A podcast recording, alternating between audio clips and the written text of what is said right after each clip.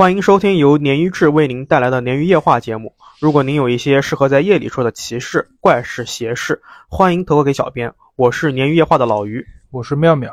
下面开始今天的夜话。好，今天的第一个故事呢，是又是到了老鱼本身了啊，就是老鱼发生的一个真实。大家也都知道啊，作为一个跑进科学的一个 唯唯物主义啊，呃，老于经历了一系一系列的这个灵异事件，可谓是身经百战了。但这件事情呢，还是让我觉得挺害怕的。嗯，我自认为是一个这个记忆力很好的人，就像那个美剧里面希尔顿说的那个，就是我有图像记忆力。嗯，就是提到什么事情之后，我想到的不是什么文字什么，而是当时发生这个事情的图像画面，啪到我脑袋里面。但是我跟 Sheldon 他不一样的是，我只对自己感兴趣和不反感的事情有这个记忆力，所以这个东西并不能帮助我升学啥的。所以呢，老于对鲶鱼这个所有的这个节目的投稿，就只要我用过都了说于心。大概在九月中上旬吧，有一个网友投了一篇关于学校的灵异的稿子啊，我们等会儿在第二个故事会说。然后我准备是放到九月底来录的，按照这个投稿顺序来嘛，因为有很多稿子在排队。但这篇稿子我怎么翻也找不到了，所以这是我们第一篇叫做《消失的灵异投稿》。嗯，这时候应该配音效了。那鲶鱼，我们鲶鱼夜话的模式大概是这样的，就是老于主要负责收集网友投稿，以及我们的组织录音和剪辑。妙老师这边负责一个视觉的部分和一些呃网站外网或者是论坛上面的一些故事。所以每一期节目呢，老于在确定选题之后，都会跟妙老师共同去搜集资料，以及我们我会找一些匹配我们主题的网友投稿，优先按照排队就是投稿的时间顺序来。然后我会做一个比较简单的 Word 的文档，然后发给妙老师一起审核。我们俩一起审核过了之后，才会开始录节目。所以我记得我在九月中的时候呢，收到了一个网友投稿，说学校里面有一个锁起来的小祠堂，然后祠堂里面不知道供奉的是什么神像的一个稿子。这个稿子我还挺喜欢的，所以我这个呃印象特别深。这个我那天你问我就对是有没有的时候，你会有给你看聊天记录了，就是对我自己也翻聊天记录没有。是但是你说这个小祠堂，这个我是有印象的，是吧？就是当天你发给我以后，我会简单浏览看一下对绝对是有印象的。对，绝对是有的，但是我真的找不到了现在。是的，而且这个稿子里面，这个我记得这个网友还说，他就是因为把这个事情告诉了他的朋友，他自己才很倒霉。所以我印象比较深传递了吗？对啊，所以一般来说，我们每一期节目都是有四到五篇的这个稿件，就是一期。当我发现这个稿件丢失的时候，就像苗老师刚才说的，我第一时间呢就是打开了所有之前的这个期刊，我以为是写在旧稿子，可能是我写错写在旧稿子里面。我翻了二十多期，每近百篇稿件我都翻了两遍，还是没有发现。所以我现在肯定的就是说，这个稿子我和妙老师肯定都看过，然后没了。是的，所以我现在就当这个就当是我电脑出问题了呗，啊，我就不再深究了。我觉得你说就是我当着大家面这这期节目为证据，如果我出事了，请就是联系谁谁谁。可以，可以，可以。而且我们现在在录这期节目的时候，这期节目放的话，可能应该是到国庆中或国庆后。我录的现在录的时候，马上要国庆假了。然后我来临国庆假期现在来临之前，我现在发现了一个什么事儿呢？我家里面厕所的灯呢，总是无缘无故的闪烁，就是那种像打开关掉、打开关掉的这种闪烁，而且很，它绝对不是那种人手能够按开关按出来的频率。而且呢，这个事情只会发生在夜里，就是白天都没事儿。为什么？呢就是一我一开始以为是灯泡有问题嘛，我就换了个灯泡，嗯，然后白天还什么都正常，都没有问题。因为我上午不上班嘛，基本上，然后晚上一回去洗澡上厕所又出问题了，对。然后我觉得这个是不是那就是灯座的问题？就是晚上可能这个插座这个电供电有问题，对吧？我就找了个电工来修，电工呢各种检查。电路都没有问题，我最后实在没办法，我就让电工师傅帮我整个换了一整套的插座。但是现在到晚上之后，这个灯还是不停闪烁。主要这个东西我不能，它不好拍照片，我除非做成动图也有可能，不然我就拍给大家看了。所以我就又买了一个这个嫩眼肉，给挂在这个厕所门上，一直到今天，马上国庆假了，今天这个事情解决了，就是灯好了。那但是呢，这个事情呢，呃，怎么说呢？可以说只是个开始，或者说还有其他的事情。因为我一般我的这个工作强度大，所以我晚上我结束回家之后呢，基本上都是躺在床上。大家都知道，之前有说过，用手机刷刷视频。我一般呢，要么用手机直接刷，要么就是投屏到我的这个电视上面刷。就在我跟妙老师沟通完投稿丢失的这个事情之后的第二天或者第二第三天吧，就第二，我用这个手机在看 B 站的视频，然后去投屏。但是呢，我只要一投。它就会显示网速过慢无法播放，或者呢，它就先播放个十几秒钟，然后突然卡卡顿了，然后它中间在读那个读秒，就是运运行嘛，就是多少多少 KB 在在在跳，然后又啪又跳回的那个电视的最早的那个基础页面，就是没有投屏的页面。一开始我没当回事儿，然后电子产品对，或者是或者是是不是有人蹭我网啊，或者干嘛之类的，然后我检查了网速，然后第一网速没问题，第二。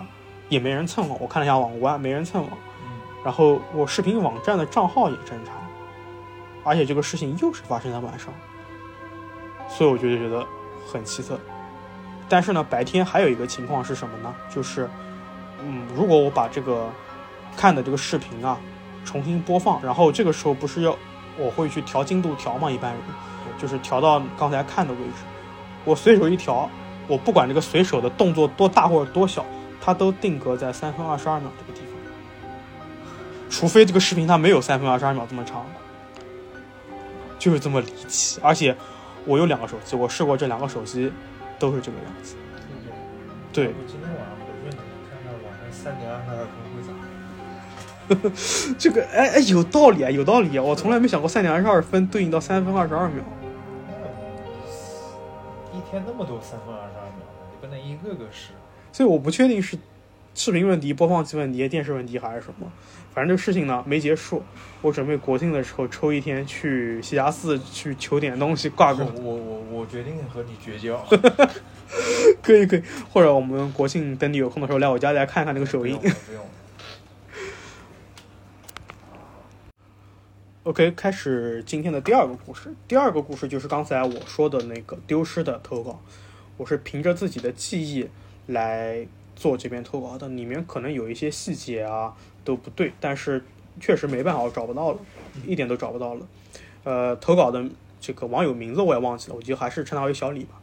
小李说他他们高中啊是住校的，而且在学校比较内部的位置呢，有一栋非常老的老楼，在这个老楼的一层的楼梯后面呢，藏着一个锁上的门，是一个小祠堂。当然，这个是事后他们才知道的。刚开始啊，这个他们只知道这边有一个常年锁着的门，但是不知道这个里面究竟是什么。高中生嘛，都比较精力充沛，总有释不释放不完的这个情绪和肆无忌惮的好奇心啊，还有行动力。所以，这个小李他们这群男生呢，就开始打这个小祠堂的主意了。学校里面有有这种东西，对，就很奇怪，应该是不合理的，非常不合理。哪有学校里面有这些东西，对吧？因为他们也不知道这个门这个锁着的门后面是什么嘛，他后来才知道的。然后小李他们就特别好奇这个门啊锁着里面是什么东西，而且常年锁着。关键是呢，一般学校保卫处都放在校门口保安亭或者离校门口不远的地方，但他们学校的保安处呢就放在这个老楼的二楼。所以在某个长假的最后一天，大概是啊，这大概是这个逻辑啊，我真的记不太清了。这个还这一群。高中生呢，他们都没有回家，而留在学校探险。这个探险是要打引号的。又当当天晚上，他们住校嘛。当天晚上，他们一行五个人趁着夜色去了老楼，用工具呢把这个门锁啊撬开了。撬开之后，他们才发现这里面竟然是祠堂。他们用手电筒光扫进去之后啊，几个人吓得汗毛直竖。为什么呢？这个跟其他祠堂不一样啊，它桌子首先是一个，它有一个长长的桌子。桌子的两边和桌子中间各供奉了一尊黑乎乎的，不知道是用什么材质做的神像，就是供奉着三尊神像，而且这个神像是背身放置的，就是背对着门。有什么说法？呃，这个我还没查，但是肯定不正常。确实，无论你供啥都是正面对吧？对。那小李他们几个人这个时候压根就顾不上看是哪路神仙，转身就跑，一口气就跑到宿宿跑回宿舍了。哎，这个你别说，这个操作啊可行。一般恐怖片作死的都是，哎，我要看看是什么，把这个像拿起来或者扭过来，对吧？他们这个操作可行，关门了。这个就不知道了。然后他们一夜无话嘛，他几个人当天晚上没出现什么异常，但从第二天回家开始就各自出现了问题。首先呢是有一个朋友没到家，就在路上出现了交通事事故了，腿给撞断了。还有一个同学呢回家做饭，刀切到手了，而且伤口特别深，去医院缝了十多针。剩下的几个人呢，一回家就各种开始发烧生病。这个等假期过去之后啊。只有小李和另外一个人两个人回到了学校，其他的人都是因为各种原因，对来不了了。然后小小李回来之后就发现啊，这个学校的这个祠堂啊门给人用水泥封起来了。有短短几天，等于说短短几天，学校就喊了施工队把这个东西给封起来了。就他们肯定没关门，给发现了嘛？学校发现他们把这个打开了，而且呢，这栋老楼后来被改成了校史楼。而且他们说这个楼本身就很小，楼梯倒也很窄，但是在这个楼梯呢还放着两口就是新盖新放的巨大的石狮子，这个石狮子还是闭着嘴的。他投稿写到这边，我还特意去查了一下，确实好像大部分的这种饭店啊或者什么政府或者都是张嘴的，然后嘴里面有球，对吧？有没有球他不确定，但一一般也会有，但反正都是张嘴的。闭嘴他就。肯定没，肯定有说法，对，肯定有说为什么要闭着嘴，对吧？这个真的是有说到的。如果是知道这个原理的网友啊，欢迎投稿啊，欢迎告诉我，私信我也行。呃，故事反正到这边可能结束了，因为我真的对这个投稿到现在我就模记忆模糊了，就不记得。整个事情还我觉得挺恐怖的。我觉得恐怖点主要在于学校里面有这种设施。我觉得恐怖点不光不仅是这个，而且是学校对处理这个事情的反应。对，在学校肯定肯定是有问题啊，之前对吧？而且按照我们高中南京市的这些公立高中的这种状态，你要把这个学校里面不允许进的这些东西打开了破坏了，第一反应通报批评、记过、喊家长、赔钱。这个。自己就是叫什么私私下处理的，对，所以这个肯定是有问题。我真的现在还在想这个，然后我会去看一看更多的，嗯，因为我们投稿的话会有很多平台嘛，我会挨个平台去翻这个东西，看看到底是有没有这个东西。OK，这个丢失的投稿就到这儿。今天第三个故事呢，是来自于我们评论投稿啊，投稿网友叫困困。然后我们对文稿进行一点整理，然后下面我用第一人称来给大家说这个故事啊。大家都知道晚晚上特别容易招那种不干净的东西，因为阳气不足，经常能看到常人看不见的东西。这故事就发生在我朋友身上，简称他为小 A 吧。我还在上高一的时候呢，有个从小玩到大发小，他那时候属于人家口中说那种精神小伙，然后初中初中没读完就辍学了。家里人也管不住，特别的混。一天深夜，我大概晚上十一点钟左右吧，当时我上中专，然后因为中专没有那种信号屏蔽器嘛，然后我就在窗户边就是玩手机，玩特别起劲。然后我那朋友小 A 呢，突然就打电话问我，说就是在这个镇上有没有熟人，说他身上没钱，不知道在哪睡，叫我打电话给镇上说问问朋友。哪个朋友在？结果我打电话问了，他们说就是镇上现在朋友都不在，他们都在城里读书。然后我就给小 A 说了，小 A 就很无奈，说好吧，那我自己想办法吧，就把电话挂了。第二天早上呢，我打开手机，发现很多未接来电，因为我手机是静音的呢，就一个也没接到。然后想着晚上查完寝以后再给他回个电话。晚上我给小 A 打了个电话，没人接。想估计他在忙，就没想这事儿了。然后等这个月放假的时候回家看看，然后就打电话给小 A，就让他来我家玩。玩到晚上累了呢，小 A 就说睡觉吧，我说好，然后就收拾收拾就上床躺着了。突然想起来这事儿，就问他了，说那天你说没地方睡，最后在哪睡的？他说你可别提了，那天晚上因为赶集，所以晚，所以在街上玩玩的天天太晚了，然后没有客车回家。当时晚上我不知道去哪，就一直在车站门口待到半夜。农村的孩子呢，应该知道，就是乡下客车晚上司机下班了是没人的。当时当晚呢，小 A 就一直在客车站一个人待到半夜，就挺冷的。然后冷的他冷的受不了了，就打电话给他爸。大半夜的，他爸什么也没说，就叫他在那等着。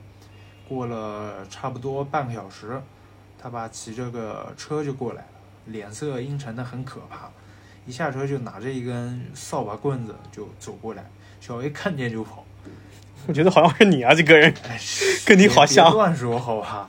他爸就在后面一直追着，小 A 心想逮着可能会被打个半死，这下家也不想回了。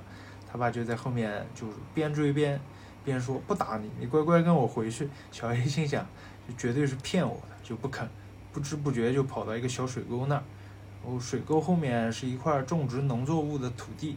小 A 一头就扎进去，他爸在后面就不紧不慢走着，发现找不着他了，在附近转了好几圈，就月光就是把他脸，他爸的脸就照得挺恐怖的。小小 A 一动也不敢动，等他爸走了，然后他才敢出来，然后就跑到就是街上等到天亮了，但他很饿，然后想了想还是回家吧，回家想吃饭，然后一回到家，他爸就问他去哪了。小 A 就有点生气，说：“你还问我？昨天晚上叫你来接我，你还想拿棍子来打我，我都不敢回去，就在街上等了一晚上。”他爸懵了，说：“我昨天晚上一直在家睡觉，哪有什么电话？我都不知道怎么，我都不知道你在哪。”小 A 一听吓坏了，然后慌忙要看他爸手机的通话记录，结果就根本就没有看到他电话打进来过，瞬间就寒意冲头嘛。过一会儿他就。可能吓着了，就开始发烧，高烧了两天，输液打针都搞了，然后也不见烧退。他爸一看就不行了，就带 不行了，人不行了，就是一看这这样就不行嘛，哦就带回家叫了一个那种老婆婆过来看看。婆婆看了以后就说他这估计是撞鬼了，用什么纸啊鸡蛋在那烧，说就说当晚还好没有就是跟他那个爸爸就是假的那个对，没有跟他那假爸爸走，如果走了肯定就嘎了。就等于说是有鬼撞成他爸的样子。对对对，就应刚该应该是在旁边听到他打电话，把信号信号拦截了。我我觉得这个好像是你有几期人发现，你不知道刚才我在看你练故事的时候啊，你这个脸啊，先是很快乐，本身一个很恐怖的故事，你练得很欢乐，嗯，然后又有点凝重，然后又有点若有所思的样子，是不是你遇到过类似的事情？专业吧。你跟你爸是不是？小时候谁没有就是这种事情？我不敢我没有我没有，你没有吗？我从来没有。那你人生是不完整的，就相对失败的人生。你你就是找到那种共情，对对，对强烈的共情感对。对对我也精神小伙。我是我是小时候是家里面人天天喊我出去玩，说你别在家里面了，你天天坐那边看书，对眼睛不好，你出去玩吧。我是小时候就是几乎是不不沾家的，然后现在到年龄了，反而就是不愿意出去的这种。那你你你跟很多人反嗯，啊，也不是吧？就是现在不愿意出去的人很多，但是我就是小时候我不愿意出去，我觉得出去太累，我都是在家里面玩游戏机那时候，然后或者看看书啊，或者看电视啊啥的。你们是恐怖了，被你整整跑题了。这不是正好被你带入了吗？你刚才。好，今天的最后一个故事呢，是也是我们的网友投稿，他强烈的跟我跟老于说啊，就是一定要匿名，我们下面也称他为小 C。小 C 的故事呢，跟租房子是有关的，他应该是看到老于关于租房的小区的那一期来投的稿。嗯，他说他最早看房子的时候，就是最早去看房子的时候，就第一次看房子的时候呢是晚上，然后屋子里面开着灯，灯火通明的，就感官还挺好的，他就直接定下来了。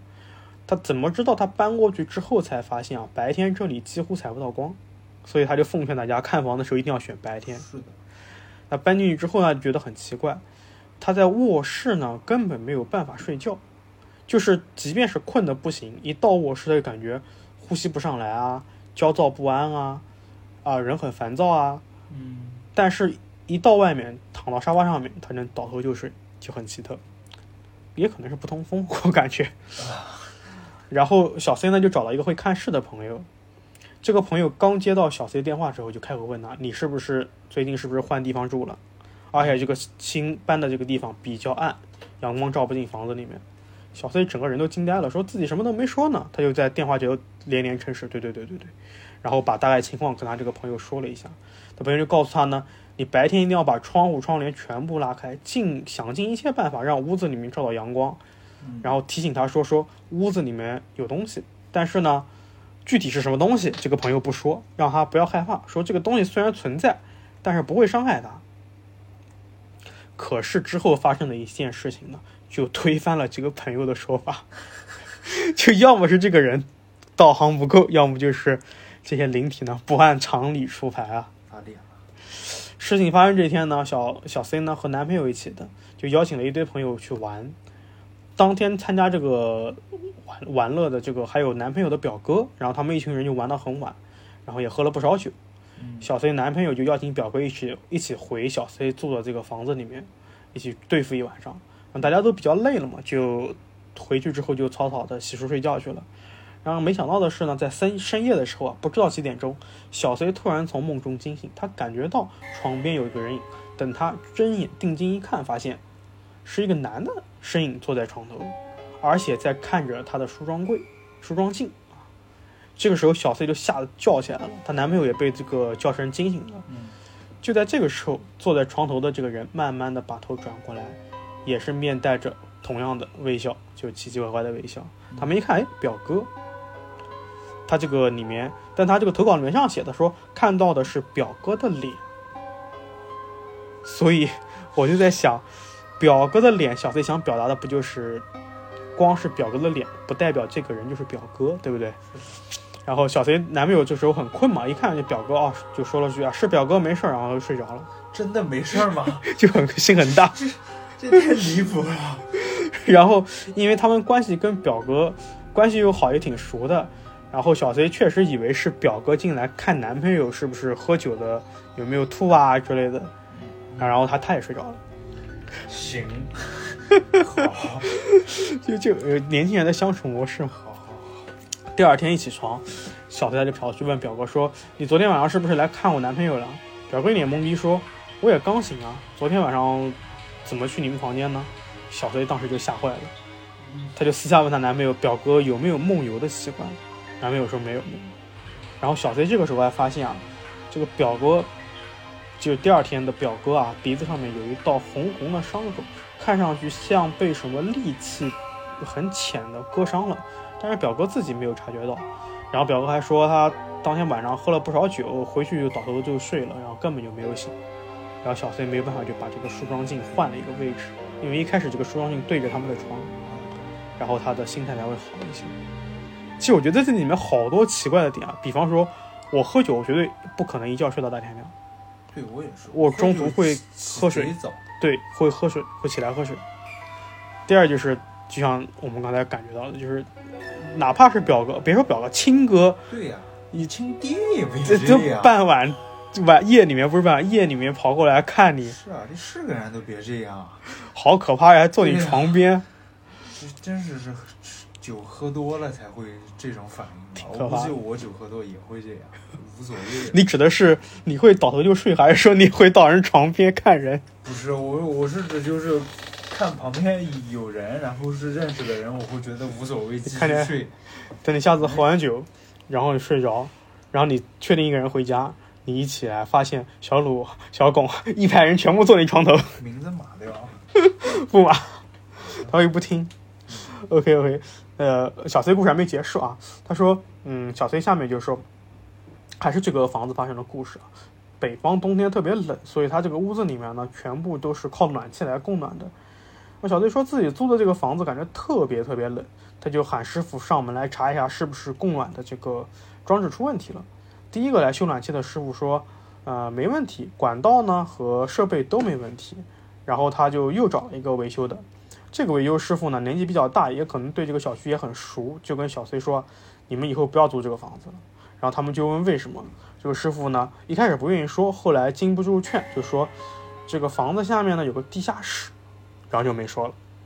然后小 C 听完这种听了一半的话就更害怕了，就一直磕磕绊绊的熬到了这个房子租期快到，然后就退租了。然后这个过程中呢，小 C 小 C 的男朋友的一个朋友。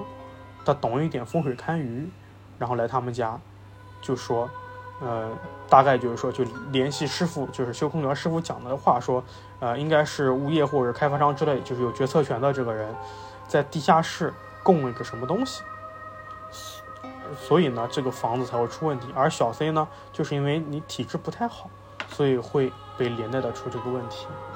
这个朋友后来呢，送了他们一个有朱砂的一个挂坠。小 C 挂在脖子上之后呢，就感觉好多了。然后他们一到了租期结束之后啊，就很快的搬走了。我去，我以为按大家伙的就是那种习惯，我要冲到地下室去看看。幸亏他们没有。这是鬼见愁做的事儿。是。不换你，你会去吗？我才不去。换你，你也搬是吧？当天退退房。OK OK，好，今天的故事就到这边了。嗯，同样的，我们欢迎大家给我们鲶鱼夜话来投稿啊。下面我们继续会持续的为大家去输出优质的内容，也希望大家能够把自己的遇到的奇事、怪事、邪事或者听到的投稿给我们。拜拜，拜拜。